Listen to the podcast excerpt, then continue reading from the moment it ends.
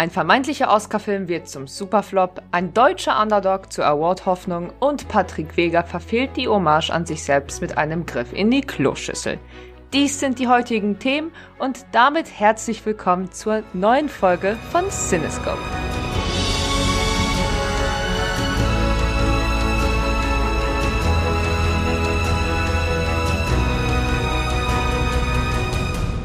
Ja, meine Damen und Herren äh, und Freunde des Kinos und Films, herzlich willkommen. Wir sind mit Michel zurück aus einer etwas längeren Pause. Ja, da kann man direkt einmal auch dazu sagen, warum wir äh, etwas länger nicht da waren. Wir waren vollgepackt einmal dadurch, dass ich umgezogen bin nach Berlin und dann kamen zahlreiche Filme und auch Premieren rote Teppiche, unter anderem vor kurzem auch schon wieder zu im Westen nichts Neues, der unter anderem auch heute besprochen wird von uns.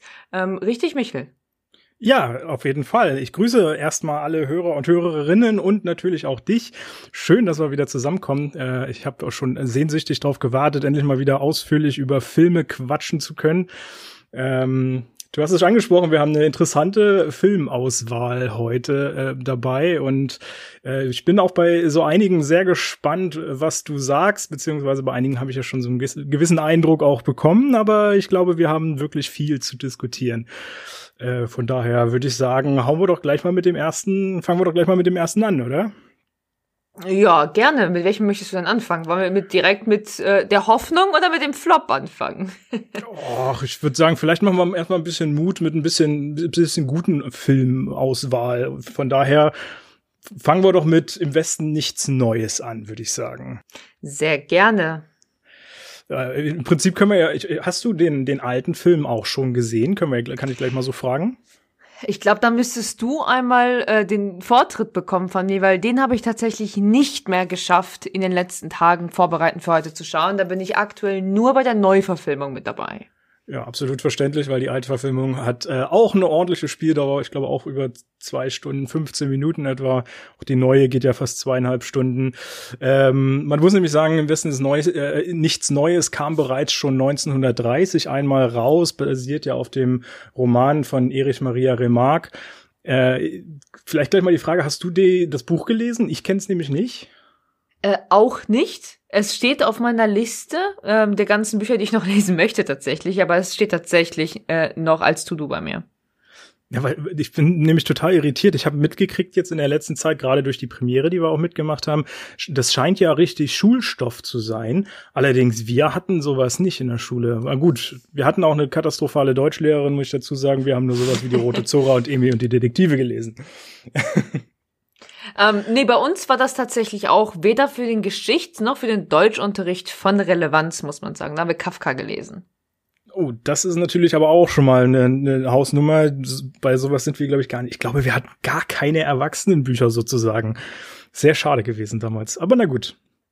Äh, ja, im Westen nichts Neues ähm, ist, du hast es angesprochen schon mit Geschichte, ist ein äh, sehr geschichtsträchtiger Film, ähm, der sich nämlich mit dem Ersten Weltkrieg auseinandersetzt und äh, darüber erzählt, wie ja ein Soldat beziehungsweise eine, eine Truppe aus Soldaten eben zum äh, Ersten Weltkrieg dazustößt, eigentlich anfangs noch hoch motiviert und ähm, voller Lust fürs eigene Land einzutreten und dann Stück für Stück erlebt und, und und feststellt, wie schrecklich, wie grauenhaft, wie skrupellos eigentlich Krieg sein kann und, und ist vor allem. Ähm, und wir als Publikum äh, erleben relativ wertungsfrei, sowohl in der alten als auch in der neuen Fassung, ähm, wie dieses Geschehen ist und eigentlich wird uns vor Augen geführt, dass kein Mensch das jemals irgendwie haben oder das erleben sollte und wie eben eine Generation damit einfach auch zerstört wurde, sowohl psychisch als auch körperlich. Das trifft es ganz gut, ja, das trifft es ganz gut. Ja, also und ich muss sagen, ich also ich habe ja jetzt beide Filme äh, gesehen, sowohl den alten als auch den neuen. Ähm, sie haben beide viele Ähnlichkeiten, wie ich finde. Also sie sind natürlich in der Grundstory äh, oder haben viele Eckpunkte, die gleich sind.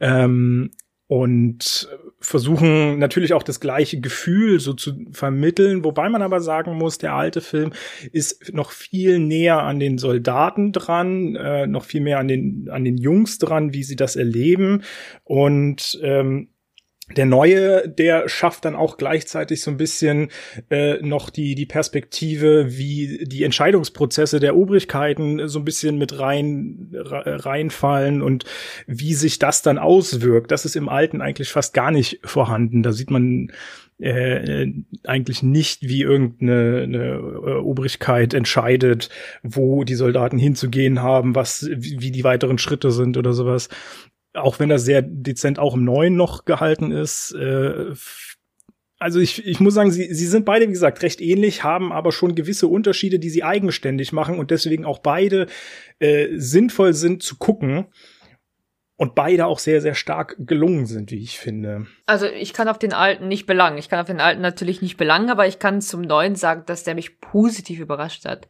Ähm, denn ich glaube, das größte Thema hierbei ist, es ist ein, erneut ein deutscher Kriegsfilm, der diesmal nicht den Zweiten Weltkrieg oder die postkriegerischen ja, Folgen davon behandelt, sondern halt eben den Ersten Weltkrieg, was auch oft genug schon Thema in Filmen war, aber es ist halt eben ein deutscher Film, kein amerikanischer Film, was den Unterschied macht. Und äh, und auch, auch auch kein französischer Film in dem Fall, sondern wirklich ein deutscher Film, der sich mit dem Ersten Weltkrieg befasst. Und einige Szenen waren schon sehr, sehr überraschend brutal, was mich überrascht hat eigentlich tatsächlich. Man muss auch dazu sagen, es ist ja auch eine Netflix-Produktion. Mhm. Ähm, der Netflix, die, ähm, die gesagt haben, hey, wir geben dem äh, Film eine Chance. Und ähm, der Film hat ja auch gut ähm, auf dem Toronto International Film Festival ähm, abgeschnitten, wurde dort auf jeden Fall gut für abgestimmt. Und es könnte sein, dass dies die deutsche Hoffnung für den internationalen Oscarpreis sein könnte. Natürlich werden wir die äh, Nominierungen dafür äh, erst später erfahren, ähm, Ende des Jahres beziehungsweise Anfang kommenden Jahres.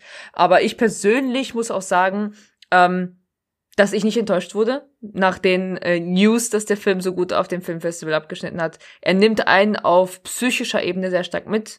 Ähm, wie du sagtest, es werden die Charaktere beleuchtet, die Soldaten. Um, ähm, und es wird auch die Entscheidungsfindung zwischen den wichtigsten Parteien und Obrigkeiten mit einbehandelt. Und trotzdem fühlt man halt eben mit den, mit den Soldaten mit, die am Anfang sehr euphorisch waren, die sogar unbedingt hingehen wollten und dann halt einfach wirklich wortwörtlich aufs Maul bekommen. Ähm, mit der eiskalten Realität. Der Film ist auch geprägt von sehr harten Cuts, was mir sehr stark mhm. aufgefallen ist. Ähm, man hat, ich finde, man hat sehr viel auf Details geachtet und zeitgleich auch sehr grobe und breite äh, Shots drin. Und das macht den Film auch sehr speziell, also man hat sehr viel auf die Kameratechnik hier auch gelegt. Und ich denke, dass das zusätzlich auch sehr viel dazu beigetragen hat. Absolut. Und weil du es schon angesprochen hast mit Netflix, äh, das wird ja heute äh, nach, äh, später nochmal ein Thema werden. Äh, ich finde es auch gut, dass man endlich mal wieder positiv von Netflix überrascht wird. Äh, auch wenn wir ja schon mal bei äh, The Greyman gehört haben, dass die ja gar nicht so viel Einfluss eigentlich auf die Produktion offenbar nehmen. Ich habe jetzt gar nicht gefragt, ob das diesmal auch der Fall war, aber ich gehe mal davon aus, dass auch auch äh, bei der Neufassung jetzt ähm, äh, Herr Berger alles relativ äh, ja aus seinen Entscheidungen heraus äh, machen konnte, ohne da auf Netflix Rücksicht zu nehmen. Und äh, ich muss sagen, ich muss unbedingt eine Szene erwähnen, die ist gleich ganz am Anfang, die ich sau stark fand, wo wir im Prinzip einfach nur den Prozess des Recyclings der Kleidung sozusagen verfolgen äh, von, von den Soldaten, von gefallenen Soldaten, wie das Ganze dann repariert wird und dann Stück für Stück wieder äh, auch zurück den, so, so einen Kreislauf sozusagen nimmt. Und ich fand, das war schon unglaublich bezeichnend und, und irgendwie in gewisser Form auch schockierend zu sehen.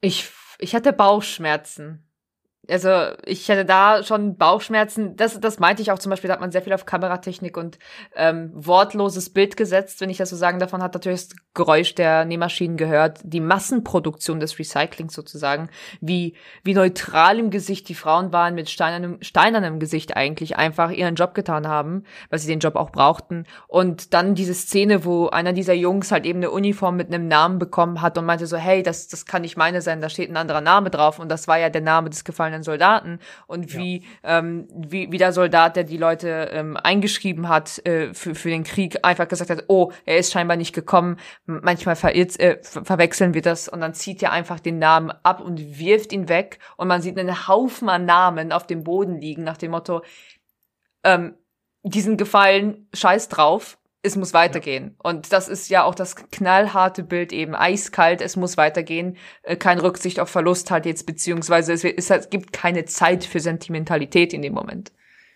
Ich muss sagen, das ging so unter die Haut. Äh, also gerade mit mit Filmen, die ich zu Hause gucke, habe ich ja nun oftmals auch echt Schwierigkeiten, da wirklich dran zu bleiben, wenn man sich doch immer wieder ablenkt. Aber bei der hat's schon, hat's als einer der wenigen seit langem mal geschafft, dass ich wirklich auch diese fast zweieinhalb Stunden sehr, sehr neugierig dran geblieben bin und dass es auch nicht langweilig wurde. Ich hatte so ein bisschen auch äh, Vibes von äh, 1917 reinbekommen, weil du Kameratechnik ja auch angesprochen hast. Danke, auch dass du es erwähnst. Danke. ich meine, es ist zwar kein, kein One-Shot und auch kein, kein Versuch, einen One-Shot zu drehen oder sowas, aber man sieht schon sehr, dass man da auch in die Richtung äh, versucht hat, sich zu orientieren. Und auch schauspielerisch, meine Herren, war das genial. Ich, ich bin ja ein großer Fan von Albrecht Schuch. Ich bin auch sehr dankbar, dass wir ihn bei der Premiere ähm, vor der Kamera hatten. Und ich finde, der hat sich mal wieder selbst übertroffen. Es ist einfach, wenn man ihn in seinen verschiedenen Rollen wie Systemsprenger, Berlin Alexanderplatz und diversen anderen Filmen, die er zuletzt alle gemacht hat, ähm, sieht, der ist, das ist wie jedes Mal eine komplett andere Person, als ob da sonst wer steht. Du hast nur so ein bisschen vielleicht die Haaransätze oder so, die gleich sind und sonst ist alles anders. Und das finde ich einfach großartig, was er hier äh, geleistet hat. Aber auch der Rest, also Wahnsinn, was, was wir abgeliefert bekommen haben hier. Allein die Hauptrolle, der Felix Kamera, den hatten wir ja auch vor der Kamera, ein super ja. sympathischer und sehr ruhiger Kerl, der eigentlich viel mehr Theater macht, eigentlich nur Theater macht, bis auf eine Kindsrolle, die er mal in dem Film hatte. Und er also wirklich, äh, wie die Präsenz auf dem roten Teppich verglichen mit dem, wie wir ihn im Film sehen, also da sind Welten zwischen gewesen. Ähm, und er hat, er hat mich von Anfang an mitgenommen in diesem Film. Der Schock in seinem Gesicht, also wirklich mir, ich, ich kann ihn nur äh, loben und preisen, weil er den Film wirklich getragen hat.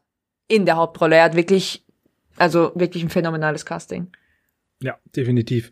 Und, und beim Casting würde ich vielleicht auch noch mal kurz den Bogen zu dem alten Film ziehen, weil äh, da fiel es mir tatsächlich deutlich schwerer. Der, der 1930er, der ist noch komplett in Schwarz-Weiß. Und ähm, man muss sagen, also der kommt ja jetzt noch mal in neuer 4K-Fassung äh, raus, wird, wurde noch mal restauriert, gibt ein paar Minuten mehr und das hört man auch und sieht man auch. Ähm, manche Bilder sind auch extra noch mal beschnitten worden, weil man gesehen hat, das Material war nicht mehr so gut. Ähm, der Sound wurde noch mal neu eingesprochen. Und was ich zu den Schauspielern sagen wollte, dass ich fand es tatsächlich schwierig, dort so eine so eine zentrale Figur zu finden, der man folgt. Es ist zwar ähnlich strukturiert, man hat eben auch äh, die die also genau die gleichen Figuren ja im Prinzip, ähm, bis auf einige wenige, die dann jetzt neu dazu kamen bei dem neuen. Ähm, und trotzdem vielleicht ist es einfach unser Sehverhalten, dass wir mit diesen schwarz-weißen Bildern einfach gar nicht so leicht mehr zurechtkommen oder diese Unterschiede mit den Farben einfach auch im Kopf nicht mehr haben. Ich hatte echt Schwierigkeiten, so rauszugucken, wer diese Hauptfigur ist, wem ich die ganze Zeit folge. Und das hat sich zwar erst sehr spät dann auch eingestellt, aber ich muss sagen, das ist so ein bisschen ein Defizit, was ich noch sehe. Aber ich glaube, das ist einfach wirklich unserer Zeit auch geschuldet. Wenn man das damals gesehen hätte, wäre das, glaube ich, eine ganz andere Welt gewesen. Und dafür war es dann auch großartig, was da abgeliefert wurde wie gesagt, ich kann es in dem Fall nicht vergleichen, aber ich glaube dir weil. also ich meine, eins spricht ja auch allein für sich. Ich habe noch mal geguckt, der alte Film hat auch zwei Oscars bekommen, äh, sowohl fürs Drehbuch als auch äh, als bester Film.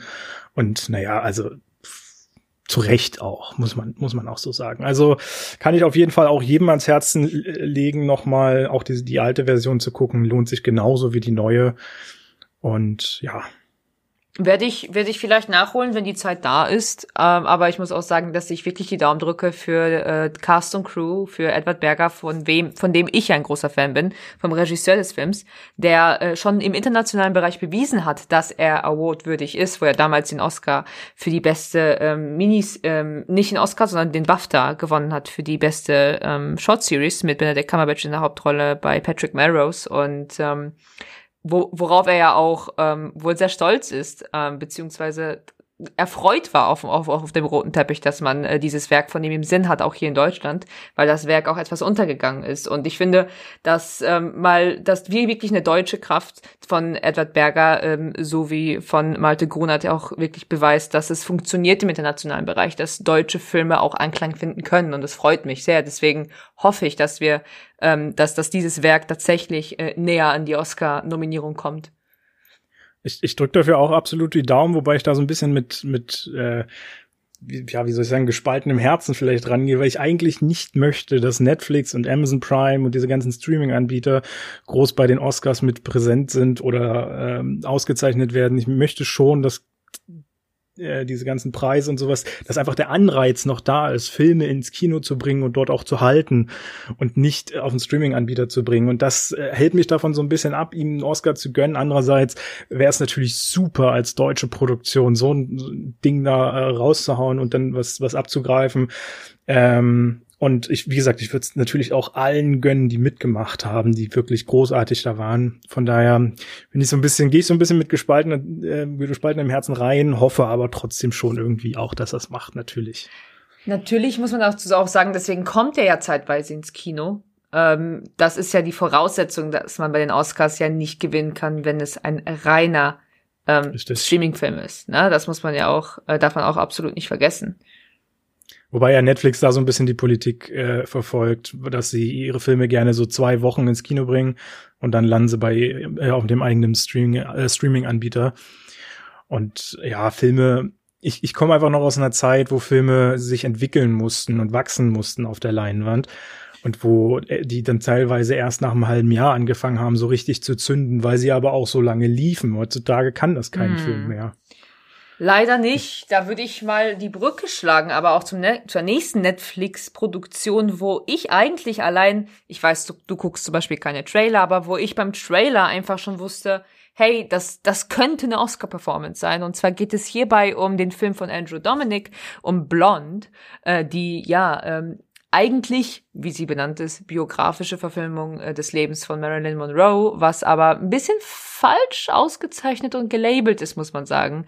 Denn ja. der Film basiert nicht auf der richtigen Biografie von Marilyn Monroe, sondern auf der fiktionalen ähm, ja, Biografie aus dem Jahr 2000, wenn ich mich nicht irre.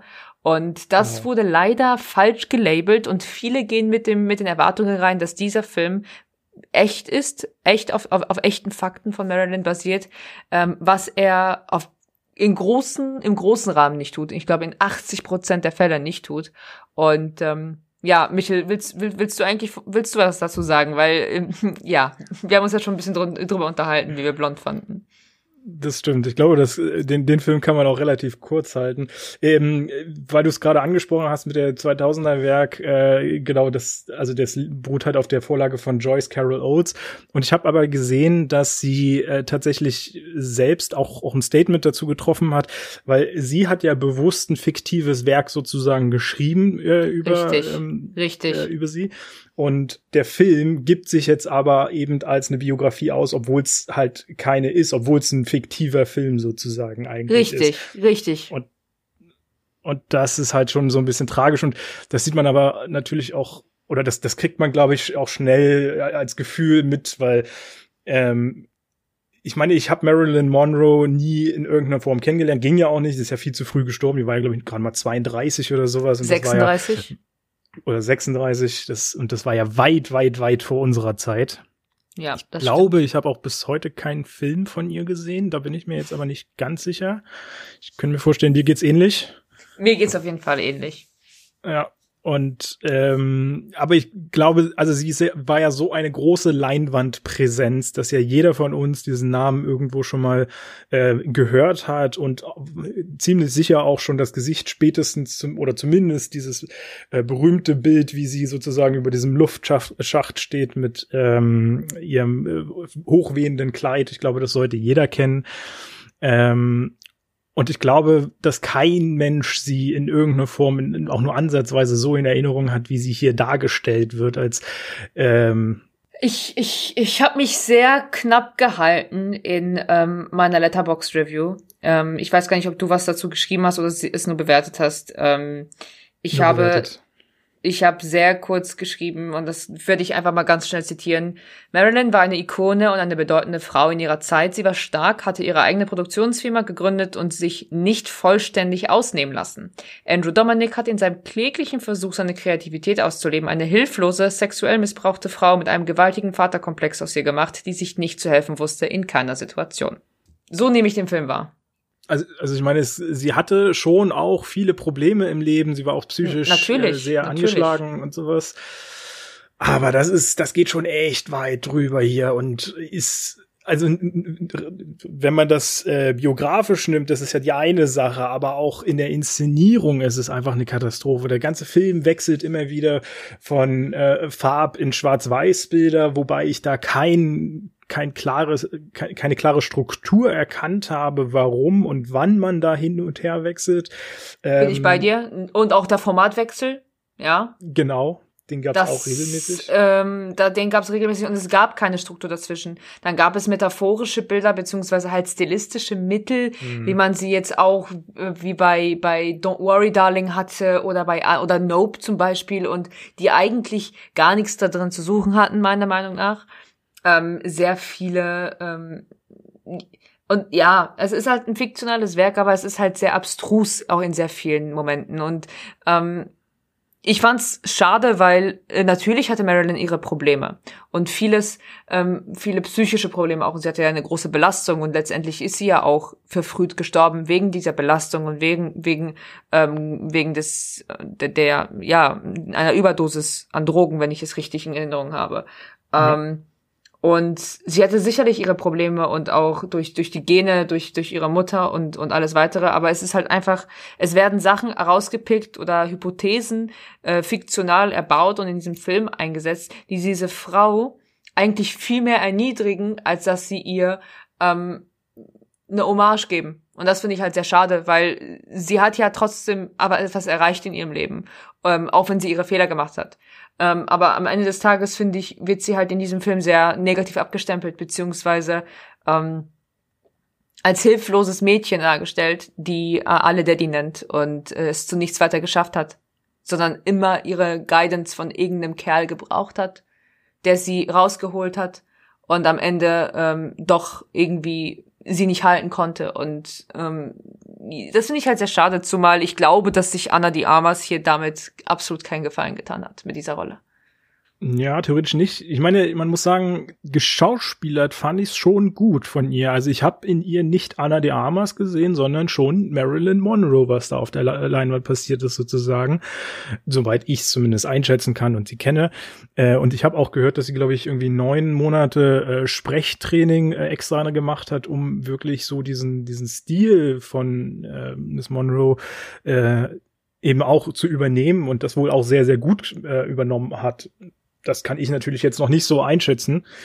Ähm, aber äh, also deswegen als, als schauspielerische Leistung isoliert betrachtet finde ich es schon stark. Passt aber halt eben oder funktioniert halt nicht das mit dieser ganzen sind wir wahrscheinlich verschiedener Meinung. Also ich finde, sie hat einige Sachen gut verkörpert. Ähm, das mit der Stimme hat sie sehr prägnant rausgebracht, auf jeden Fall. Ähm, was teilweise nervig war. Also so vom Zuschauerempfinden fand ich es teilweise nervig, aber ich weiß, man, man weiß, warum sie es, also warum sie diese Stimmlage nutzt und dass das mhm. beabsichtigt ist. Aber ich finde, sie hat viel zu perfektionistisch diesen ähm, leeren Blick die ganze Zeit drin gehabt, als hätte sie das keine stimmt. Seele. Und ähm, das fand ich ein bisschen too much, ähm, weil sie wie eine Puppe da ist. Also ich mochte das Schauspiel nicht bis zum Schluss hin. Ich fand es eigentlich eher schwächer als das, was wir äh, von ihr eins gesehen haben. Und ich glaube einfach, dass sie, ich glaube aber, dass der Film einfach so schlecht vermarktet, beziehungsweise so schlecht belabelt ist, dass er ist ja hart in der Kritik, sehr stark in der Kritik. Ja. Ähm, und für mich persönlich ist es tatsächlich einer der Flops der, des Jahres leider und das finde ich sehr, sehr schade. Und ich hoffe einfach, dass es ähm, Anna nicht die Karriere kostet, weil es eine Rolle sehr schnell jemanden eine Karriere kosten kann. Ähm, ja, das ist so, das ist so meine kleine Angst davor. glaube, das Problem des Films ist auch, dass er, dass man versucht, so in den Weg zu gehen, ähm, wie es mittlerweile mit allen möglichen biografisch äh, angehauchten Filmen zuletzt passierte. Sei, sei es ein Elvis, sei es ein Rocketman, äh, sei es Judy über Judy Garland, äh, die sind alle immer eigentlich darauf bedacht, vor allem die, die sozusagen Drogen- und Alkoholkarriere der Leute in den Mittelpunkt zu stellen und äh, eigentlich immer nur diese katastrophale Zeit äh, der Personen, ähm, ja, zu, zu thematisieren hauptsächlich, was ich auch sehr anstrengend finde, weil ich, ich meine, es gehört zur Biografie oder Frage, wenn, wenn sowas dann eben auch, auch passiert ist. Ähm, und dass das erwähnt werden muss, ist auch ganz klar, aber es sollte nicht Mittelpunkt und, und Fokus einer solchen, solchen Handlung sein. Ähm, Bin ich absolut ich glaub, bei dir? Bin ich absolut bei dir. Aber ich glaube, sowas kommt, habe ich das Gefühl, mittlerweile irgendwie gut an, weil, also die, die ich aufgezählt habe gerade, die sind alles irgendwie auch Erfolge gewesen. Ich weiß nicht, was die Leute daran finden. Ich verstehe es nicht. Ich persönlich auch nicht, weil da, dass man weiß, dass Celebrities viel mit Drogen auch im Hut haben. Äh, das weiß man, aber das ist nicht der Hauptgrund dafür, dass sie erfolgreich sind. Und Eben. ich finde, ähm, auch die größten Errungenschaften werden ja hier komplett außer Acht gelassen. Ähm, und der Absturz, wie er da ist, dass, dass der irgendwann kommt, das ist eines, eines der typischen Merkmale einer Biografie, wenn es um solche Ikonen geht, dass das irgendwann kommt. Das ist, das, das, das ist unausweichlich. Damit habe ich auch gar kein Problem, wenn es ein Teil dessen ist. Aber ich habe das Gefühl, dass der Film zwei, zwei Drittel des Films, wenn nicht sogar 80 Prozent des Films, sich die ganze Zeit nur um den Alkohol und um die Drogen drehen. Oder um Richtig. Sex oder sexuelle äh, äh Sexskandale. Von Beginn ja. an. Und ähm, faktisch ist daran fast nichts richtig gewesen, außer den Drogenkonsum, das schon, aber äh, was die ganzen Beziehungsdarstellungen betrifft, leider gar nicht. Aber ich, ich dementsprechend finde ich, du hast gesagt, die, die du aufgezählt hast, das waren ja eigentlich eher Erfolge. Mit Blond würde ich eher sagen, es ist ein Misserfolg. Und da können wir eigentlich auch schon wieder zum nächsten gehen, denn äh, Patrick Vegas äh, Selbstbiografie ist für mich ähm, noch ein tieferer Griff in die Kloschüssel, der ebenso auch Drogenkonsum äh, thematisiert und auch illegale Geschäfte. Ja, das ist äh, sehr bekannt für ihn tatsächlich mittlerweile. Ich glaube, hier sollten wir vielleicht auch ein klein bisschen noch ausholen, weil Patrick Vega wird wahrscheinlich den meisten gar nichts sagen, wobei er auch in Deutschland langsam ähm, ich will jetzt nicht sagen populärer wird, aber hier, hier und da hat man den Namen hier auch schon mal gehört, weil schon äh, der ein oder andere Film jetzt auch äh, hier in den Kinos äh, zumindest für Sondervorstellungen gezeigt wurde. Es hat ein, ein polnischer Regisseur, der jetzt so die letzten Jahre, also fast jährlich drei bis vier Filme rausgebracht hat. Und für mich ist er tatsächlich vor, ich glaube, zwei Jahren, drei Jahren äh, ist er das erste Mal so richtig aufgetreten mit seinem Film Bad Boy über die Hooligan-Szene in Polen, äh, die ja schon sehr krass ist, äh, wenn man da ein bisschen nachrecherchiert. Und er geht sehr drastisch in seinen Filmen vor. Es ist viel, was Leute nicht so einfach ertragen können, was, was schwer anzugucken ist, sowohl was Gewalt angeht, als auch, wie du sagst, Drogen, Alkohol, Missbrauch, ähm, auch sexuelle äh, Thematiken finden sich sehr oft und sehr krass wieder und dementsprechend auch sehr heftige Menschenbilder, die er zum Teil aufgreift. Und in seinem neuen Film, du hast es, oder ja, es ist im Prinzip halt eine Biografie, die, die seine, sein Leben in, ja, ich wollte gerade sagen, Kurzform nochmal darstellt, aber so kurz ist er ja gar nicht mit ich Leider auch nicht. über zwei Stunden. Ja, der ging über zwei Stunden. Ähm, man, den, den Titel kann man ja einmal erwähnen. Ähm, also auf Polnisch heißt der Nie Widzialna Wojna was äh, zu Englisch heißt The Invisible War oder halt eben der unsichtbare Krieg. Äh, und es geht hier nicht um einen wortwörtlichen Krieg, es geht eigentlich eher um das Innere, also das, das, den inneren Struggle, das zu finden, was das der richtige Weg ist und und die ganzen Hürden auf dem Weg zum Erfolg oder auch eben Misserfolg in seinem eigenen Leben bis hin zu dem Regisseur, zu dem er geworden ist. Genau, er ist ein sehr umstrittener Regisseur. Ich glaube, gerade in Polen ist er nicht gut angesehen. Ist er nicht, nein. Ist er nicht. Er hatte, äh, ich glaube, äh, die meisten, man kann sagen, er hat zwei, drei Filme, die sind wirklich gut angekommen. Äh, Pitbull, glaube ich, war es damals 2005, 2006, irgendwie so. Mhm. Ähm, den habe ich persönlich jetzt nicht gesehen, aber das war einer seiner Erfolge tatsächlich. Der ging positiv an die Menschen. Und ähm, dann seit einigen Jahren äh, dann eher ähm, weniger. Und eigentlich sollte auch dieser Film jetzt hier sein letzter polnischer Film sein. Mhm. Und ich glaube, das ist er auch. Ja, ja, das, das wird auch, ich, ich habe in, in seiner Vita gesehen, er hat schon den nächsten Film äh, bei sich sozusagen gelistet. Ähm, und der hat auch schon einen englischen Titel dann. Äh, ist, glaube ich, noch trotzdem, trotzdem auch in Polen gedreht. Polen, Malta und ich glaube in den USA haben die den gedreht, wenn ich mich nicht täusche. Äh, Titel weiß ich jetzt aus dem Kopf leider nicht mehr genau. Ähm, und eine Story ist dafür auch noch nicht bekannt, soweit ich weiß.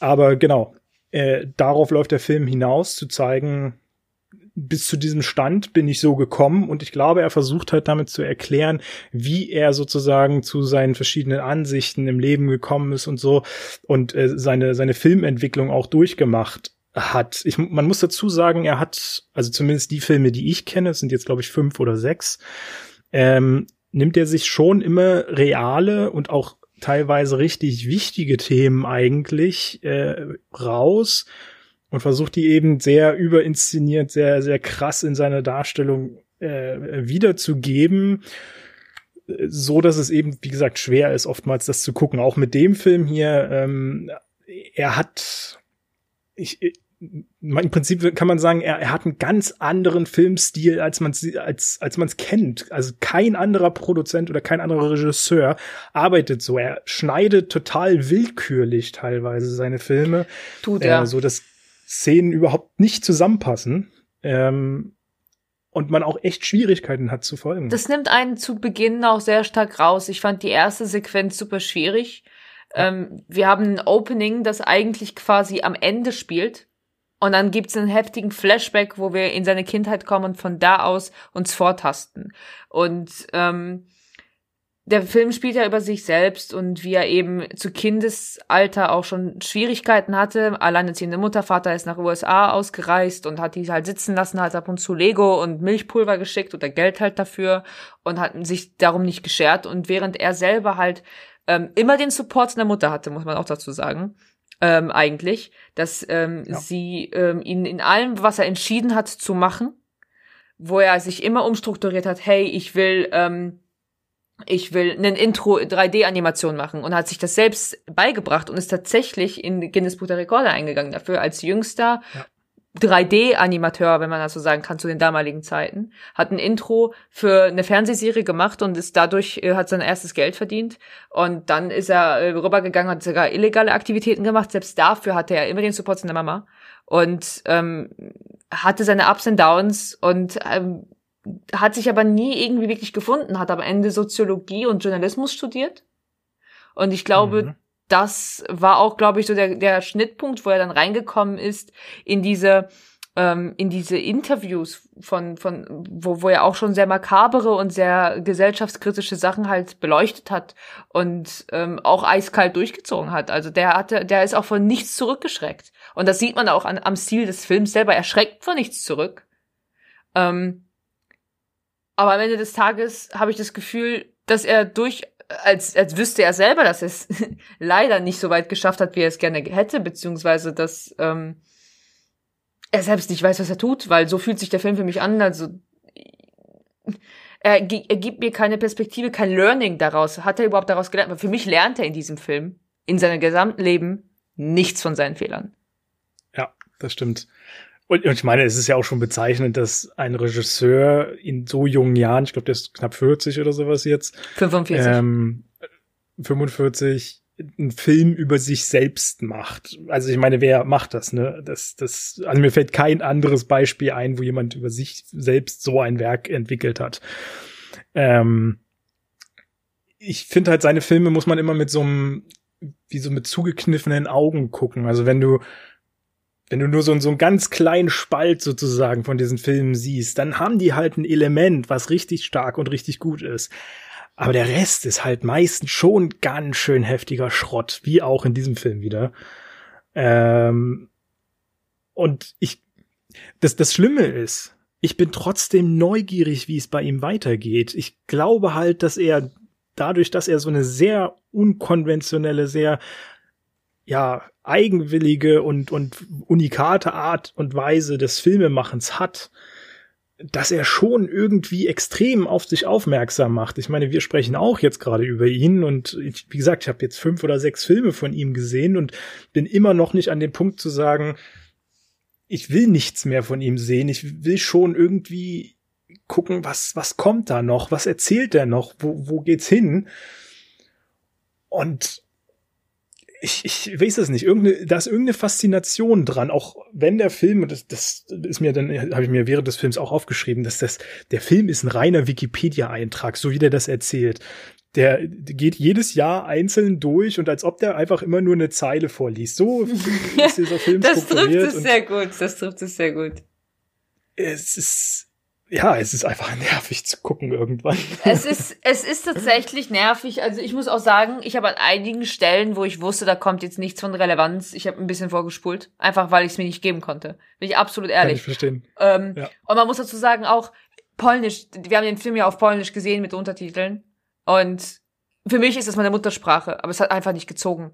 Ähm, das Schauspiel hm. war grottig. Tut mir leid, aber das Schauspiel vor allem von den Frauen war grottig. Und das ist, glaube ich, auch ein Problem, was Patrick Weger hat. Ähm, der heißt ja auch eigentlich nicht Patrick Weger, den hat er sich ja genannt, weil keiner einen polnischen Nachnamen aussprechen würde, seiner Meinung nach.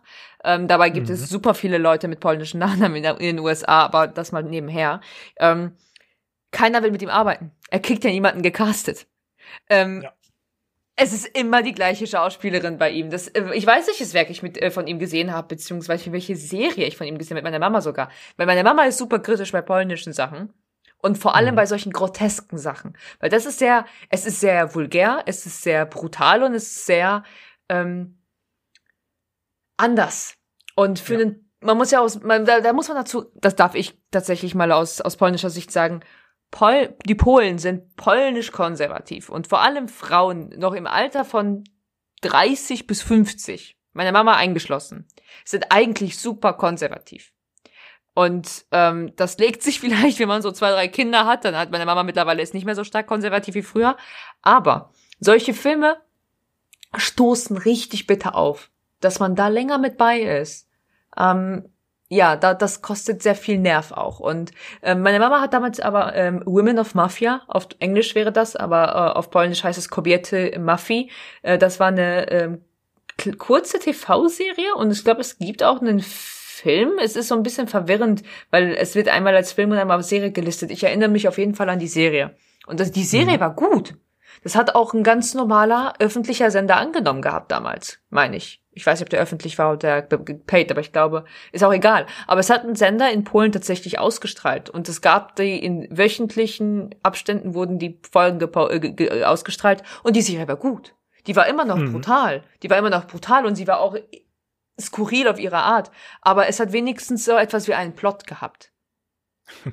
und ein, und Charakter, Charaktere mit irgendeiner Tiefe in sich. Ja, Char Charaktere ist ja auch so ein, so ein Stichwort. Ich meine, wenn wir uns mal allein die Hauptfigur angucken, die, ich weiß gar nicht, wie oft den Schauspieler wechselt.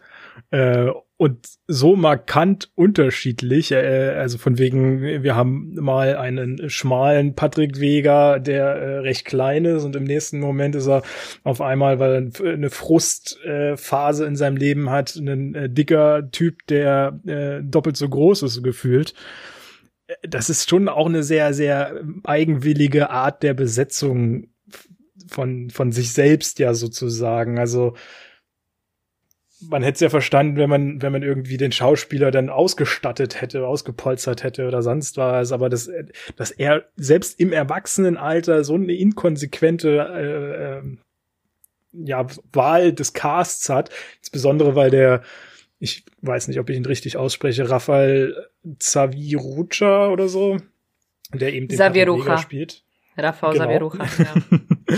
ähm, ich glaube, der ist ja auch schon 35 oder sowas und spielt dann aber eben auch schon äh, den, den Vega in seinen jungen Jahren, in ja, 18, 19. Es sah, es sah freaking ridiculous aus, tut mir leid. Ja. Auch die, die, die Mutter, die, die, die, die Mutter spielt, Anna Mucha, die spielt in gefühlt jedem Projekt von Vega mit. Dabei ja. ist sie eigentlich zu viel mehr prädestiniert. Sie hat Schindlers Liste damals 1993 gespielt. Ähm, sie kann deutlich mehr und ich finde, äh, sie tut sich da auch absolut keinen Gefallen mit, aber sie, sie lässt sich halt casten, jedes Mal für seine Projekte. Und, aber man sieht halt auch sonst niemand anderen, weil keiner seine Projekte machen möchte. Und dazu darf ich sagen, der Film wird in Polen nicht mehr in den Kinos gezeigt. Nach zwei Wochen war der, der, der, der Kanal wollte den sehen. Die haben den rausgenommen. Mhm. In fast kein polnisches Kino zeigt den Film mehr. Nach zwei Wochen. Ähm, es gibt ja auch die Theorie, dass er sich gerne eben auch mit Schauspielern und Schauspielerinnen umgibt, die sozusagen seinen Stars äh, nah waren. Irgendwie einer hat aus dem Team wohl auch schon äh, bei ähm, Tarantino mitgemacht. Ich glaube bei Inglourious Bastards oder sowas. Ich weiß gar nicht mehr, bei welchem es war. Und äh, Tarantino ist ja so sein großes Vorbild unter anderem. Wir, wir sehen ja auch im Film einige, äh, einige ähm, Ausschnitte Ausschnitte genau aus Filmen, unter anderem Pulp Fiction, 2001, The Space Odyssey, ähm, Return of the Jedi, äh, Matrix, Schweigen der Lämmer und einiges noch mehr, äh, was ihn ja wohl in seiner Karriere sozusagen inspiriert haben soll. Ähm, und wie gesagt, was, was ich jetzt so gehört habe oder gelesen habe, er, er umgibt er sich wohl sehr gerne dann auch mit Leuten, die da eben in irgendeiner Form auch mitgewirkt haben, um einfach seinen Stars dann näher zu sein und vor allem seinen Weg vielleicht auch in diese Richtung äh, voranzutreiben, weil äh, das kommt aus dem Film ja deutlich raus, sein großes Ziel ist schon immer noch sozusagen Weltstar zu werden und einmal die erfolgreichsten Filme sozusagen der Welt mit zu entwickeln. Ja, ähm, ich wünsche ihm viel Glück dabei. Ziel. Ich wollte gerade sagen, ja. ich wünsche ihm sehr viel Glück, weil eigentlich wäre die goldene Himbeere von mir aus an Blond gegangen dieses Jahr. Dann habe ich aber den Film gesehen und muss sagen, wenn es einen deutschen Preis für den Film geben könnte, dann ist es die, die goldene Himbeere bei. Oder wenn man sagen muss, äh, strikt. mich hat's mich hat's in vielen Fällen an an Fassbinder erinnert. Ich habe bis jetzt noch nicht viele Filme von von ähm, Fassbinder gesehen, äh, aber ich habe zumindest Enfant terrible gesehen, der ja über äh, die, die Person Fassbinder und seine Art, Filme zu produzieren, Filme zu interpretieren und, und äh, zu erzählen handelt. Und ich habe das Gefühl, das ist so der gleiche Schlag. So irgendwie total abstrus, einfach irgendwelche Werke produzieren und damit dann aber auch unglaublich erfolgreich zu werden. Ja, aber ob das bei Patrick Vega der Fall sein wird, wage ich zu bezweifeln. Wage ich auch noch, aber ich, ich traue es ihm irgendwie zu. Ich glaube schon, dass der. Ich sag mal so, ähm, Rom ist nicht in einem Tag erbaut worden, ne? Also ja. er, er darf ja hoffen und vielleicht lernt er ja auch draus. Ähm, er hatte ja auch Teilerfolg mit seinen Filmen, aber dieser eine jetzt, den hätte er sich sparen können. Das wirft ja auch negatives negatives Licht auf sich selbst, oder nicht? Ich meine, das, das ist sein Leben und wie er alles, was er alles getan hat. Ja, also ich muss sagen, wenn ich mein Leben verfilmen würde, würde ich es auf jeden Fall nicht so machen, das stimmt. ähm, aber weil du lernen sagst, äh, ich glaube schon, dass er auch extrem von Film zu Film auch, auch gelernt hat schon. Weil ja, also ich meine, in diesem Film sehen wir fast kein, äh, kein Sex und keine Gewalt, was schon mal komplett anders ist als eigentlich alle anderen Filme, die er bisher gemacht hat. Und ich habe so das Gefühl, er geht immer Stück für Stück anders an die Filme mittlerweile ran und, und versucht sich auch zu entwickeln. Ob es zum Positiven ist, ist dann noch eine andere Sache. Also ich bin immer noch dabei, das ist ein schlechter Film, bin ich ganz bei dir. Aber ich glaube halt, da steckt was drin irgendwie. Da, da kommt irgendwas bei ihm noch. Er muss halt nur eine Konsistenz finden. Weil jedes ja. Mal die, den Kurs zu wechseln, ist leider auch nicht gut. Er muss halt schon seine Kernpunkte finden. Dass er weniger Sexszenen hat, ist definitiv vor allem im polnischen Viewership-Bereich super wichtig. Weil eine, mhm. ne es, es muss eine gute Sexszene sein, keine brutale, demütigende Sexszene. Wie gesagt, es gibt Leute, die stehen drauf, aber ich finde persönlich, ich kann natürlich nicht für ganz Polen sprechen. Aber so wie ich die polnische Kultur und wie ich die polnische Filmland- und Serienlandschaft kenne, war das nie etwas, was ein Hauptmerkmal sein sollte. Mhm. Jedenfalls nicht in polnischen Produktionen. Dass du dann den Channing Tatum äh, in, in, in Magic Mike auf der großen Leinwand in Polen siehst, passiert auch. So ist es nicht, dass diese Filme nicht Anklang finden in, in, in Polen. Aber das ist halt ein amerikanischer Film und das erwartet man von amerikanischen Filmen. In polnischen Produktionen ist das eigentlich eher weniger der Fall. Mhm. Aber es, sonst kommt ja leider polnische Werke kommen ja relativ selten eigentlich sonst rüber geschwappt. Das ist immer so ein bisschen schade. Ich bin ja immer ich, ich informiere mich ja gerne wenig. über alle möglichen. Wir machen ja auch wenig. Ja. Das Einzige, was die Polen machen, sind polnische Liebeskomödien. Und da hast du, du hast tatsächlich auch wirklich wenige Leute. Du, die, die, die Schauspielerlandschaft ist sehr klein in Polen, muss man auch sagen. Man sieht auch gefühlt, ähm, gefühlt in jedem zweiten Film die gleichen Leute. Aber es harmoniert. es ist harmoniert. Also polnische Liebeskomödien funktionieren, äh, Krankenhausserien funktionieren. Wir haben die polnische Version von Grey's Anatomy dort drüben. Ähm, also es, äh, ich denke, Polen ist viel mehr eine Serienlandschaft, als dass es eine äh, Filmelandschaft ist. Man muss bedenken, wir haben sowas eben. Ähm, ähm, ja, Na Dobre na Złe, das hat über 700 Folgen. Emiak Miłość hat, wo die Anna Mucha mitgespielt hat, die jetzt hier die Mutter von äh, Vega in diesem Film spielt. Sie hat in sechs, über 600 Folgen Emiak Miłość gespielt. Also das ist halt auch mal eben ein Kaliber. Das, das darf man ja auch nicht vergessen so. Und ähm, das sind Serien, die seit Jahren an einem Strang, also es gibt nicht einfach staffelmäßig, sondern das läuft an einem Strang, das wird durchnummeriert. Mhm. Ähm, und, und das zieht seit Jahren und es funktioniert. Das Free TV ist in Polen ganz groß geschrieben und die Serien ist halt, die Omi guckt sich das um 18 Uhr abends an oder 19 Uhr. Oder die, dieses Replay am Samstag um 11 so. Ähm, also das funktioniert da ganz anders. Da geht man für die, Ki für die Filme ins Kino, da ist Streaming halt nicht so groß, aber es sind halt meistens Liebeskomödien oder halt eben sinnhoff, sinnvolle Thriller. Hm. Ich wäre auf jeden Fall gespannt, ein bisschen mehr was davon zu sehen. Würde mich äh, reizen. Und äh, vielleicht noch als abschließendes, bevor wir zum nächsten noch und zum, zum letzten Film, glaube ich, kommen. Äh, wer sich einen Eindruck mal verschaffen will von, von Vegas Film, Small World ist auf Amazon Prime zu sehen. Schon sehr krasser Film mit sehr heftigem Thema. Und ich weiß auf YouTube, ich weiß nicht, ob es noch frei zugänglich ist. Ich könnte es mir aber vorstellen, gibt's, gab's auch einen, einen Dokumentarfilm von ihm, ähm, den ich grundsätzlich auch in seiner Thematik sehr stark fand, wo man sich zwar auch immer wieder fragt, so, hm, wie viel ist davon jetzt wirklich Realität? Ist das wirklich dokumentarisch oder hat er sich das gerade wunderbar alles ausgedacht? Wobei ich schon das Gefühl habe, dass bei ihm das im Kopf alles so tickt, dass er schon einfach auch das, also nicht anfängt, irgendwie sich was zusammenzuspinnen, sondern einfach so dämlich alles zusammenbastelt, wie was ihm gerade vor die Linse fällt, sozusagen. Kann ich mir Von vorstellen, daher, ja. ja. Also Dokumentarfilm ist auch hart, äh, durchaus. Nicht von den Szenen, wie, also nicht, nicht wegen Gewalt oder Sexuellen oder sowas, sonst wäre er ja schon längst bei YouTube gesperrt, aber so von dem, wie erzählt wird und was erzählt wird. Aber finde ich trotzdem auf seine Weise auch lohnenswert, mal äh, reinzugucken. Und ja, ich glaube, wenn ihr die gesehen habt oder einen davon gesehen habt, dann wisst ihr, ob ihr davon jetzt äh, noch irgendwas gucken solltet von Vega oder nicht. äh, bei den meisten wird es wohl zum Nein tendieren. Und dann würde ich sagen, äh, frage ich dich doch gleich mal, sollte man denn den nächsten Film äh, Vesper Chronicles gucken? Oh, also da bin ich sehr gemischter Meinung. Ähm, ich würde ihn jetzt nicht als, ich würde jetzt nicht direkt Nein sagen. Es hängt halt sehr stark davon ab, ob man ein Sci-Fi-Fan ist. Ähm, ich würde ihn, kann man ihn als Indie-Film bezeichnen? Also der Film ist auf jeden Fall ein Sci-Fi-Film, der ein aktuelles Thema be beinhaltet, würde ich sagen, beziehungsweise ein Thema, das des Öfteren schon mal aufgegriffen worden ist im Film, nämlich halt um ähm, ja das Zerfallen des Ökosystems und quasi der Menschheit. Ähm, mhm. Und es hat Ansätze von anderen Filmen durchaus da. Ähm, hat hier sehr, ich glaube, ein deutlich geringeres Budget gehabt, macht dafür aber sehr viel draus. Ähm, das stimmt. Plotmäßig sieht man definitiv nicht viel Neues ähm, er hat sehr groteske und viele ekelhafte Szenen, wenn ich das so sagen darf. Mhm. Ähm, es ist eine Mischung aus, will man, also ich glaube, man muss sich halt einfach sehr stark darauf einlassen und man darf nicht zu viel Performance erwarten. Also es ist auf jeden Fall kein AAA-Film, aber für einen, ähm, für, für, für, für das, was die zur Verfügung hatten, wenn ich das so sagen darf, ist das ein sehr, sehr starker Indie-Film.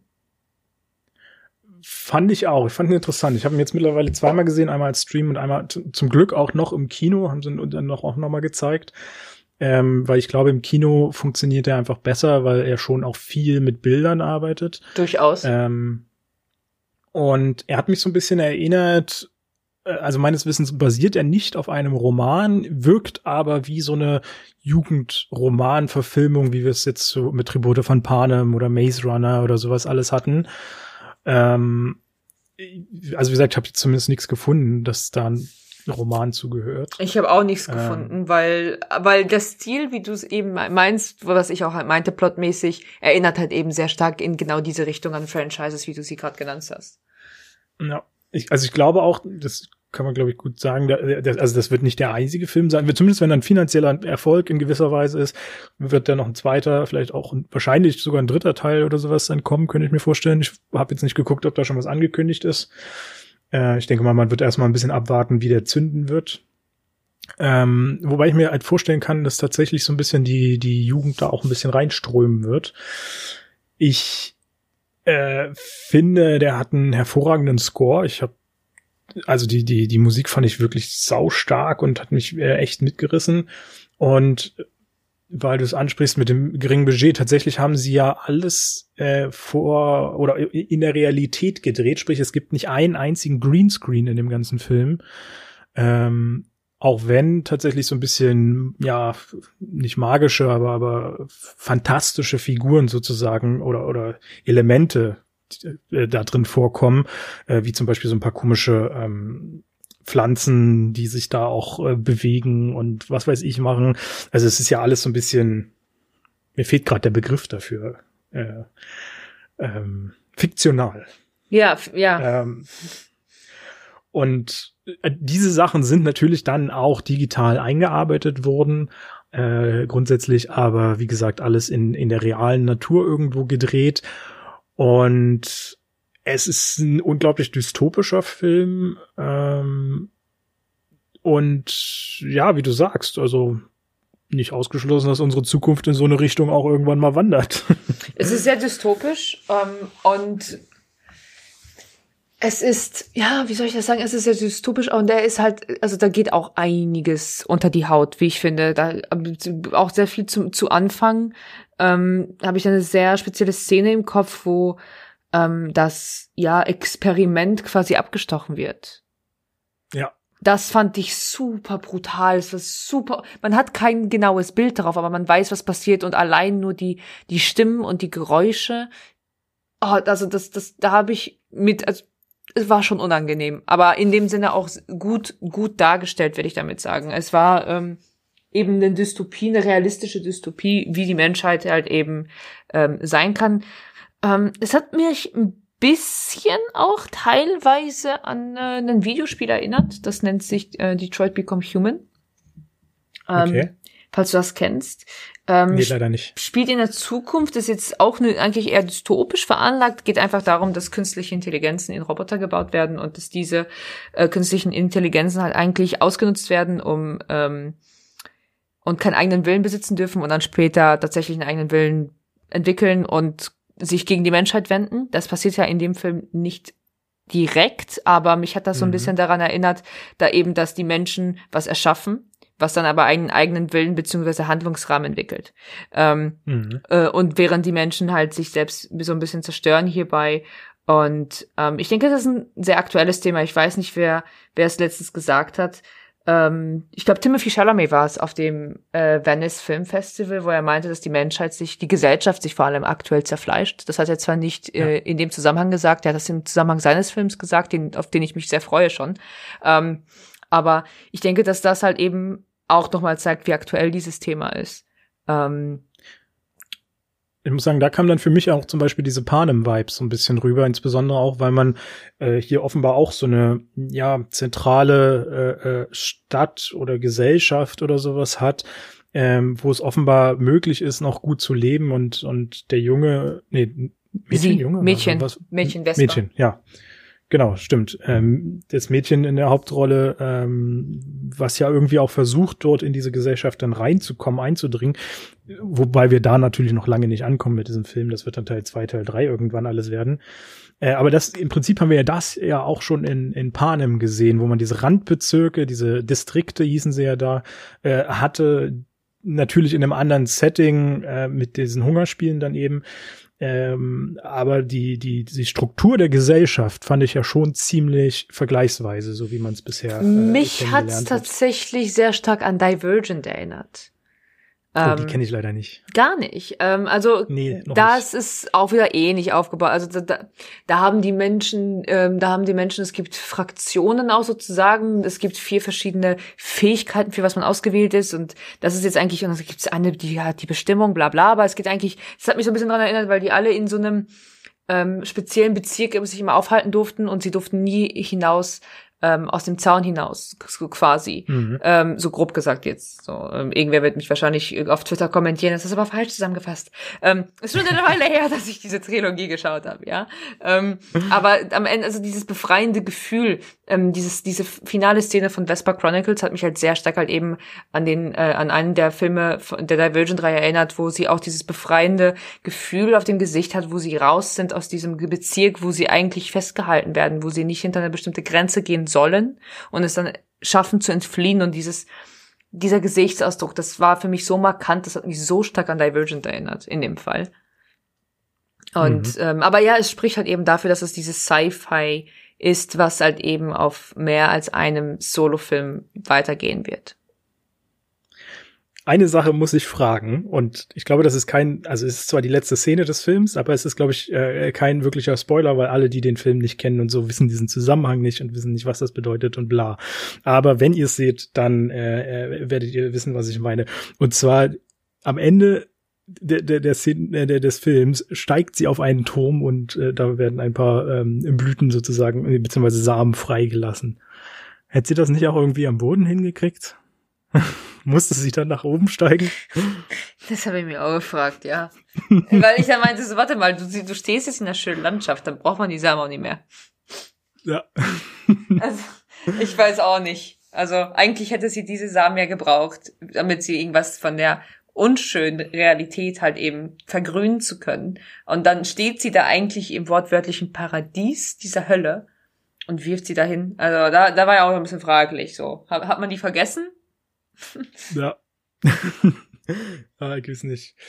Ansonsten fand ich den Film halt ein bisschen zu langsam erzählt an manchen Stellen, ähm, aber das ist mittlerweile recht häufig und dementsprechend auch an manchen Stellen dann ein bisschen zu lang. Äh, aber mir ist echt aufgefallen, mittlerweile bei fast jedem Film bringe ich diese Kritik an. Ich weiß nicht, ob es an mir liegt oder ob es einfach generell die, die Art der Filme, des Filmemachens heutzutage ist.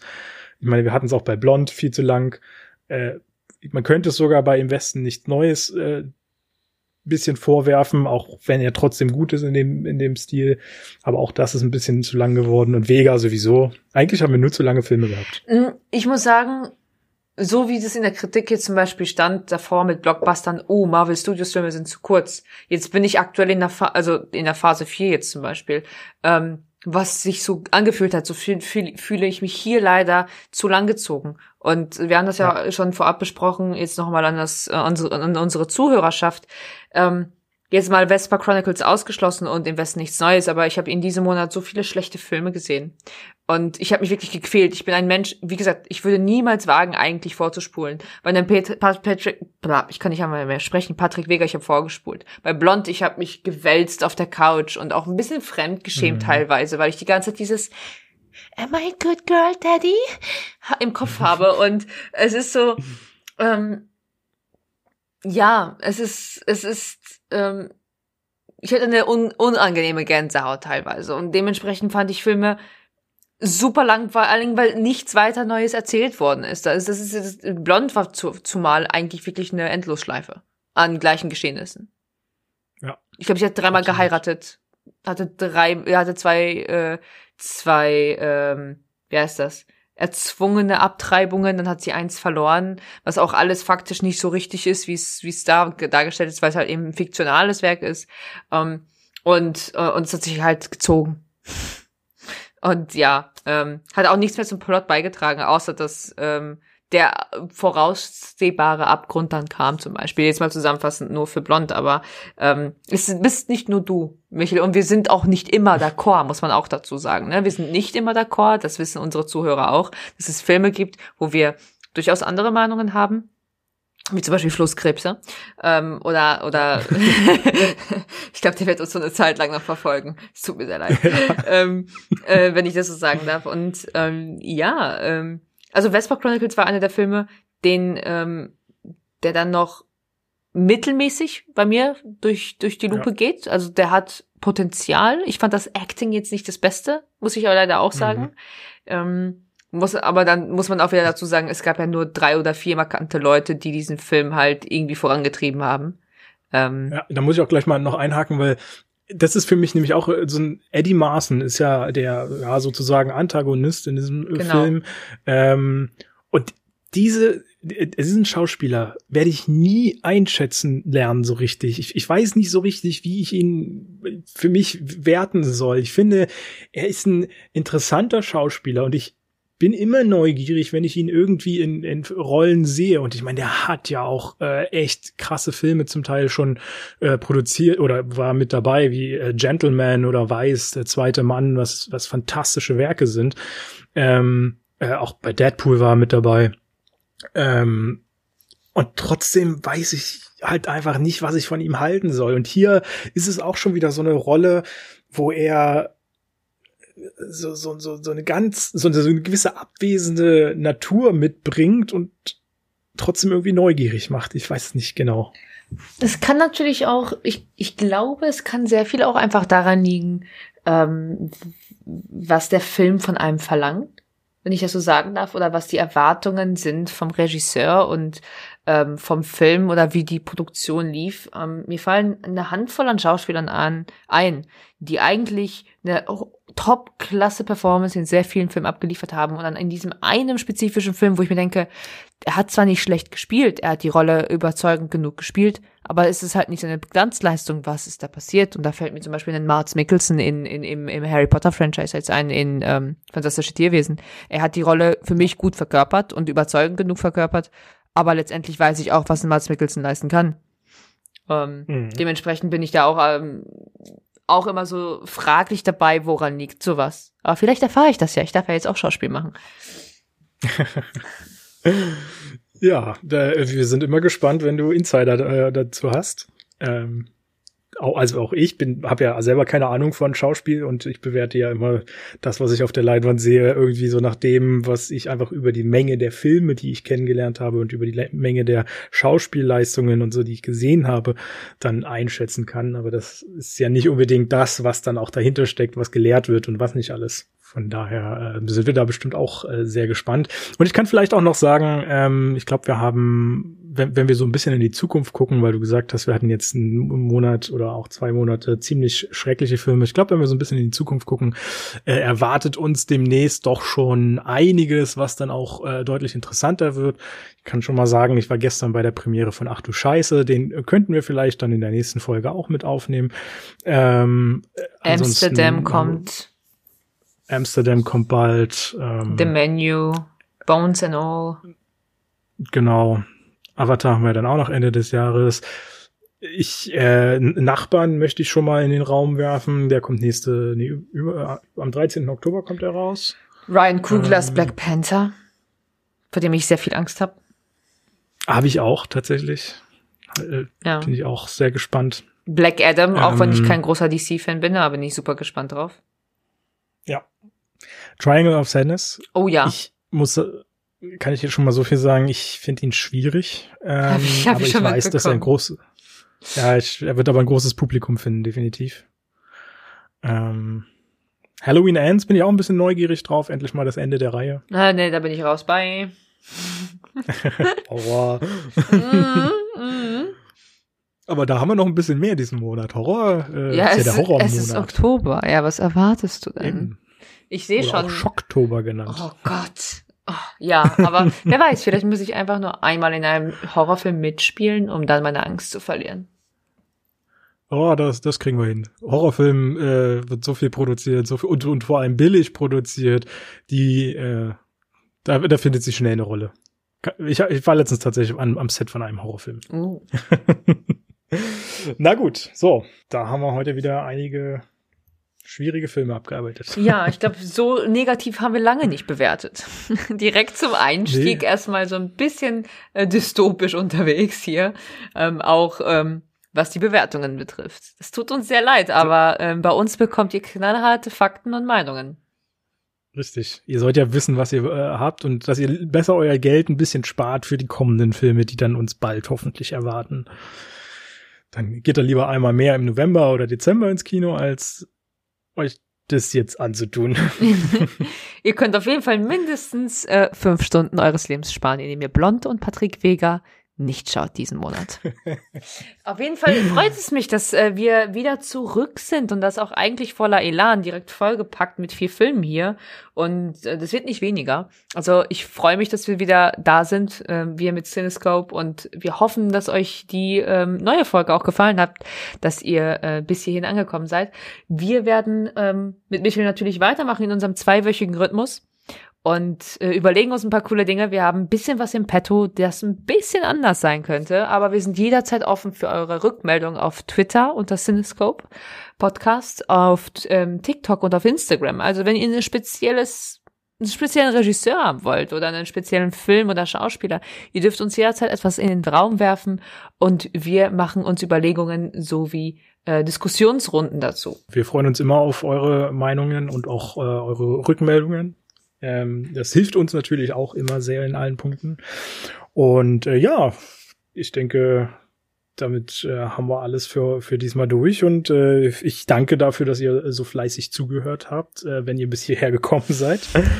Und äh, tendenziell wünsche ich trotzdem viel Spaß im Kino, auch wenn vielleicht jetzt nicht die Filmauswahl passend dafür dabei ist.